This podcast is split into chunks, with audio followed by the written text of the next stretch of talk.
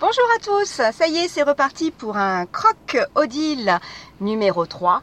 Avant de commencer, je voulais vraiment vous, vous remercier pour tous vos, vos retours euh, extrêmement positifs. Ça fait du bien au cœur. Franchement, je, suis ravie. Voilà, je suis ravie. Euh, Aujourd'hui, le croc numéro 3, c'est la suite du croc numéro 1. Euh, à mon avis, il sera moins, euh, moins drôle que le précédent.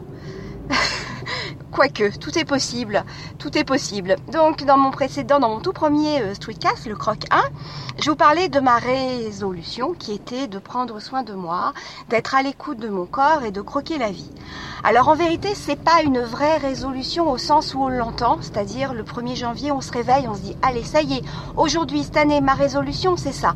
Non, non. En vérité, euh, ce qui a motivé à prendre soin de moi, c'est un épisode assez important de, ma vie que je vais appeler euh, la crise du cerveau. Et oui, euh, certains appellent ça autrement. Hein. Mon médecin traitant, l'ORL que j'ai consulté, ont employé le terme de burn-out. Oui, alors pour moi, burn-out, ça voulait dire dépression, ça voulait dire peut-être aussi dépression à cause de, de harcèlement, euh, sollicitation importante au travail. Moi, c'était pas ça. Non, non, c'était une crise du cerveau. C'est-à-dire que lorsque vous mangez trop de chocolat, eh bien, vous faites une crise de foie. Et puis, bah, quand vous malmenez votre cerveau, eh ben, vous faites une crise de cerveau. Alors, je me dis que hum, j'aurais bien aimé quand même euh, avoir des témoignages de ce qui m'est arrivé avant que ça m'arrive.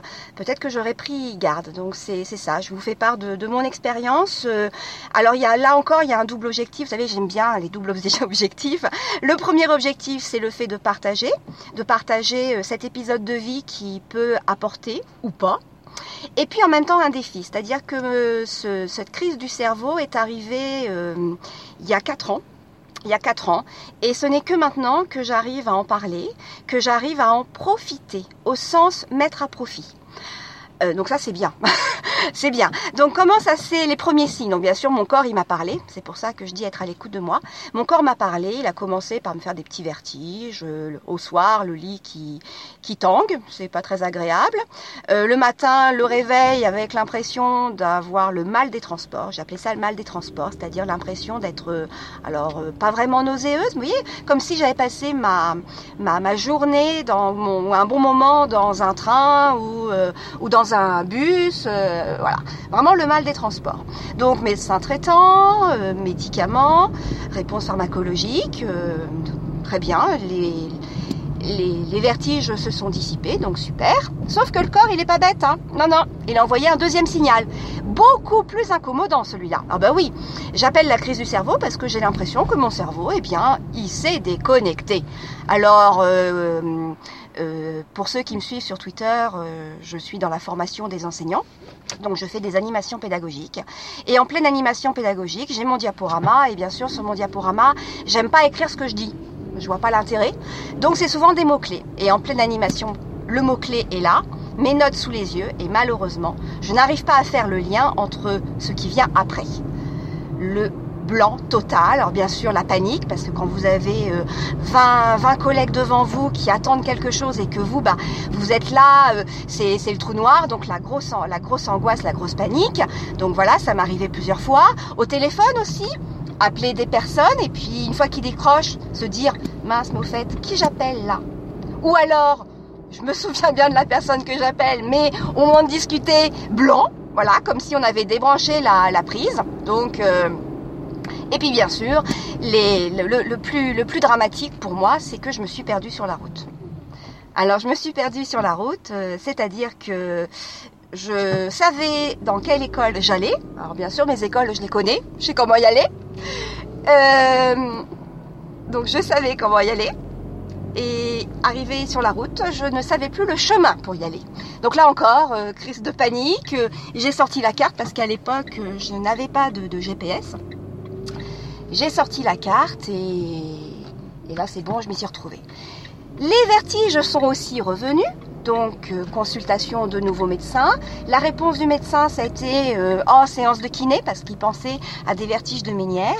Et moi, comme une idiote, je vais dire, je ne lui ai pas fait état de, euh, de mes petits problèmes de perte de, de mémoire, le fait de ne plus trop savoir comment j'étais connectée. Ce que j'aurais dû lui dire, je pense. Donc séance de kiné, rien n'y fait. Donc ça c'était le premier symptôme au mois de décembre. Séance de kiné au mois de février. Et là, le médecin traitant me dit, c'est quand même bizarre, ce serait peut-être intéressant de faire un, un bilan ORL. Donc là, la, panique, parce que bien sûr, je m'étais mis à faire des crises d'angoisse nocturne. Je commençais à me réveiller en pleine nuit, à cogiter. Enfin, vous voyez, le, cercle vicieux. Et, donc l'ORL. Alors l'ORL, là, bien sûr, il y a eu cette période de stress intense où je me dis, mince, pourvu que je n'ai rien, rien au cervelet. Vous voyez, tout de suite, on, se fait un film. C'est horrible. Hein et puis, donc, l'ORL arrive. Euh, le rendez-vous, pas l'ORL, mais le rendez-vous arrive. Et là, euh, l'ORL me fait parler. Et c'est vrai que je me suis sentie à l'aise avec elle. J'ai pu lui dire que effectivement des fois j'avais l'impression que mon cerveau se déconnectait comme si on débranchait. Et c'est elle, c'est elle qui a porté le, diagnostic de, de burn-out. Alors là, je vous dis pas, le fait d'avoir des mots posés sur mes mots, des mots MOTX posés sur mes mots M-A-U-X. Alors là, c'était la débandade. Euh, grand stress, euh, j'ai passé un week-end pas bien. Euh, voilà, donc rendez-vous. Alors heureusement, cette ORL avait une connaissance, une pédopsychiatre que je connaissais aussi dans le cadre de nom, dans le cadre de mes fonctions. Et cette pédopsychiatre faisait proposer des, séances d'auto-hypnose.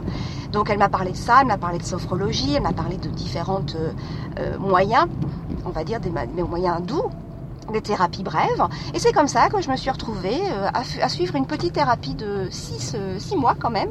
6 mois avec une pédopsychiatre euh, excellente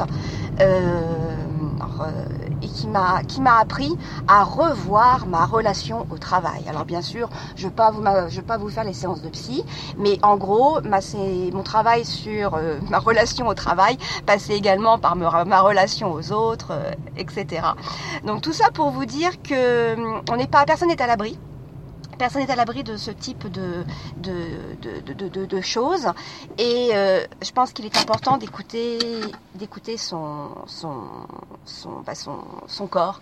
Là, le message était vraiment très très clair. Donc voilà, c'est suite à cet épisode que, euh, alors j'ai repris mes études. Et oui, je suis tout en étant euh, conseillère pédagogique, j'ai repris mes études. Donc j'ai fait un premier master professionnel. C'était super parce qu'au bout de six mois, bah, mon cerveau refonctionnait.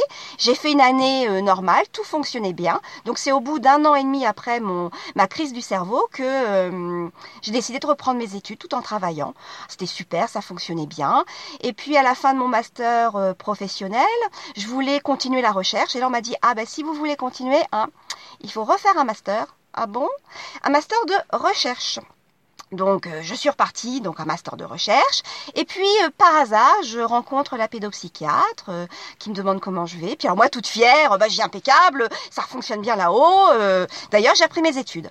Et là elle me dit attention hein. N'oubliez pas, hein, écoutez-vous, soyez attentive à, votre, à vos signes, et puis apprenez à bien respirer, continuez à bien respirer. Et là, je me dis, mince, elle me parle de continuer, mais toutes les belles choses, j'ai tout arrêté. Tout arrêté. Donc je me dis, mince, euh, je crois que le message, peut-être il est clair. Et puis décembre, là c'est tout récent, donc en décembre 2016, euh, les symptômes sont revenus. De nouveau euh, les petits vertiges, de nouveau l'impression de mal, de mal de mer, mal de transport. Donc là je me dis bon, et voilà, c'est pour ça, c'est parce que je pense c'est arrivé au mois de décembre que ça fut la résolution de, janvier de, prendre soin de moi. Mais euh, maintenant, ça devient un incontournable. Alors là, je suis, je termine ma première année de thèse, donc il était primordial pour moi de prendre plaisir à cette première, à cette thèse, parce que pour moi, la thèse c'est pas l'aboutissement, c'est surtout le cheminement, c'est tout ce que tout ce que va m'apporter ces années de préparation. Pour cela, il faut les vivre pleinement. Donc, euh, j'ai décidé, c'est comme ça que j'ai rejoint donc le, groupe de, Priscille Livnet pour bien avoir des objectifs, mes objectifs essentiellement de bien-être et d'efficacité pour euh, pour faire face et surtout euh, ne pas ne pas ne pas ressombrer dans cette crise du cerveau. Voilà, donc je voulais vous faire vous faire partager cet épisode qui de vie, hein, cet épisode de vie à travers ce croc 3 de croque la vie euh, avant qu'elle ne te croque, parce que j'ai vraiment eu l'impression que par cette crise du cerveau, eh bien, je ne vivais plus, mais je survivais. Voilà, donc euh, c'est important, je, pense. Et certains font une crise de quarantaine. Bah moi, j'ai fait une crise de cerveau. Voilà, mais comme vous voyez, je, vais bien. Et euh, la prochaine fois, je vous parlerai de ce que je fais, ce que je mets en œuvre, ce que j'ai découvert cette année, parce que cette année a été très très riche, ce que j'ai pu découvrir pour euh, prendre soin de moi et être à l'écoute de mon corps. Voilà, bah écoutez, je vous souhaite une agréable journée. Là, moi, je reviens de, de mes 2 km 100 de cours de palme. Je suis un peu rincée. Je suis déjà arrivée à la maison, mais comme je n'avais pas fini, euh, je voulais euh, poursuivre. Euh, avant de vous quitter, je, je vous embrasse et puis profitez de la vie et croquez-la. À très bientôt. Bye bye.